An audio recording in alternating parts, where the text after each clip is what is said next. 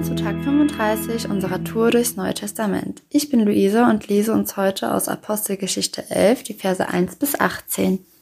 Und die Apostel und die Brüder, die in Judäa waren, hörten, dass auch die Heiden das Wort Gottes angenommen hatten. Und als Petrus nach Jerusalem hinaufkam, machten aus, die aus der Beschneidung ihm Vorwürfe und sprachen, zu unbeschnittenen Männern bist du hineingegangen und hast mit ihnen gegessen. Da begann Petrus und erzählte ihnen alles der Reihe nach und sprach, ich war in der Stadt Joppe und betete, da sah ich in einer Verzückung ein Gesicht. Ein Gefäß kam herab, wie ein großes leinenes Tuch, das an vier Enden vom Himmel herabgelassen wurde. Und es kam bis zu mir. Als ich nun hineinblickte und es betrachtete, sah ich die vierfüßigen Tiere der Erde und die Raubtiere und die kriechenden Tiere und die Vögel des Himmels. Und ich hörte eine Stimme, die zu mir sprach, Steh auf, Petrus, schlachte und iss. Ich aber sprach keineswegs her, denn nie ist etwas Gemeines oder Unreines in meinen Mund gekommen. Aber eine Stimme vom Himmel antwortete mir zum zweiten Mal. Was Gott gereinigt hat, das halte du nicht für gemein. Dies geschah aber dreimal, und alles wurde wieder in den Himmel hinaufgezogen. Und siehe, in dem Augenblick standen vor dem Haus, in dem ich war, drei Männer, die aus Caesarea zu mir gesandt worden waren. Und der Geist sprach zu mir, ich solle ohne Bedenken mit ihnen ziehen. Es kamen aber auch diese sechs Brüder mit mir, und wir gingen in das Haus des Mannes hinein. Und er berichtete uns, wie er den Engel in seinem Haus stehen sah, der zu ihm sagte, Sende Männer nach Joppe und lass Simon mit dem Beinamen Petrus holen. Der wird Worte zu dir reden, durch die du gerettet werden wirst, du und dein ganzes Haus. Als ich aber zu reden anfing, fiel der Heilige Geist auf sie gleich wie auf uns am Anfang. Da gedachte ich an das Wort des Herrn, wie er sagte, Johannes hat mit Wasser getauft, ihr aber sollt mit dem Heiligen Geist getauft werden. Wenn nun Gott ihnen die gleiche Gabe verliehen hat, wie auch uns, nachdem sie an den Herrn Jesus Christus gläubig geworden sind, wer war ich denn, dass ich Gott hätte wehren können?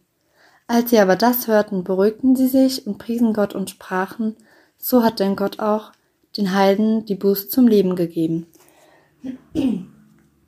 Also ich finde interessant, Petrus kommt zurück nach Jerusalem und stößt auf Widerstand von denen aus der Beschneidung quasi. Also die gläubigen Juden konfrontieren ihn damit, dass jetzt plötzlich die Heiden auch ähm, ja gläubig werden können oder den, den gleichen Geistesempfang quasi so haben wie sie.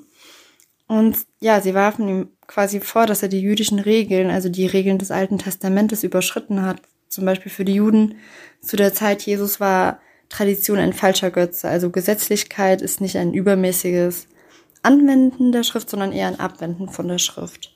Hin zu der Tradition quasi. Und die aus der Beschneidung war nicht fähig, sich über die Gnade Gottes unter den Heiden zu freuen. Ähm, ja, sie wollten die Gnade Gottes auf ihre eigene Kultur beschränken. Und sie vergaßen, dass Gott die Juden nicht wegen ihrer Besonderheit erwählt hatte, sondern weil er sie liebte und weil, ja, weil er den Eid äh, auch halten wollte, den er ihren Vor also Vätern geschworen hatte. Ja, diese Menschen hatten die Gnade Gottes vergessen. Ähm, in 2. Petrus 1.9 steht auch, wem dagegen diese Dinge fehlen, der ist blind und kurzsichtig und hat die Reinigung von seinen früheren Sünden schon vergessen. Und ich glaube, das ist so ein Muster, dass wenn man etwas Neues ausprobiert, also etwas Neues für Gott tut, dass man auf Widerstand, ähm, dass man dann Widerstand erfährt und vielleicht oft auch aus den eigenen Reihen.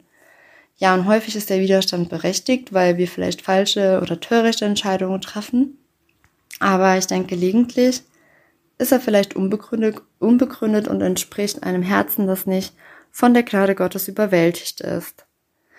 Mm, das Coole ist aber, dass Gott sein ja, Wirken ja auch hier Petrus bestätigt, indem er ja einmal durch seine Mission und sein ähm, ja, direktes Eingreifen, also die Vision mit dem großen leinenen Tuch, die Fügung, dass in dem Augenblick die drei Männer aus Caesarea vor dem Haus standen, der Geist redet zu Petrus, dass er ohne ähm, Bedenken mitgehen sollte. Gott hatte Cornelius schon vorbereitet und der Heilige Geist fiel sichtbar auf Cornelius und die, die bei ihm waren.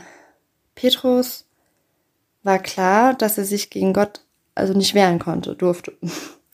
Und ich glaube, das war notwendig, weil das wahrscheinlich für die Heilsgeschichte wichtig war, damit die jüdischen, also die Jerusalemer Christen, ähm, die Heidenchristen quasi aufnehmen konnten in ihrer Gemeinde. Sonst wären vielleicht dauerhaft auch zwei Gemeinden entstanden.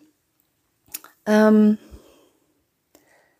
ja, aber er bekam, Entschuldigung, er bekam aber auch eine allgemeine Bestätigung durch die Vorsehung, also durch das Wort Gottes.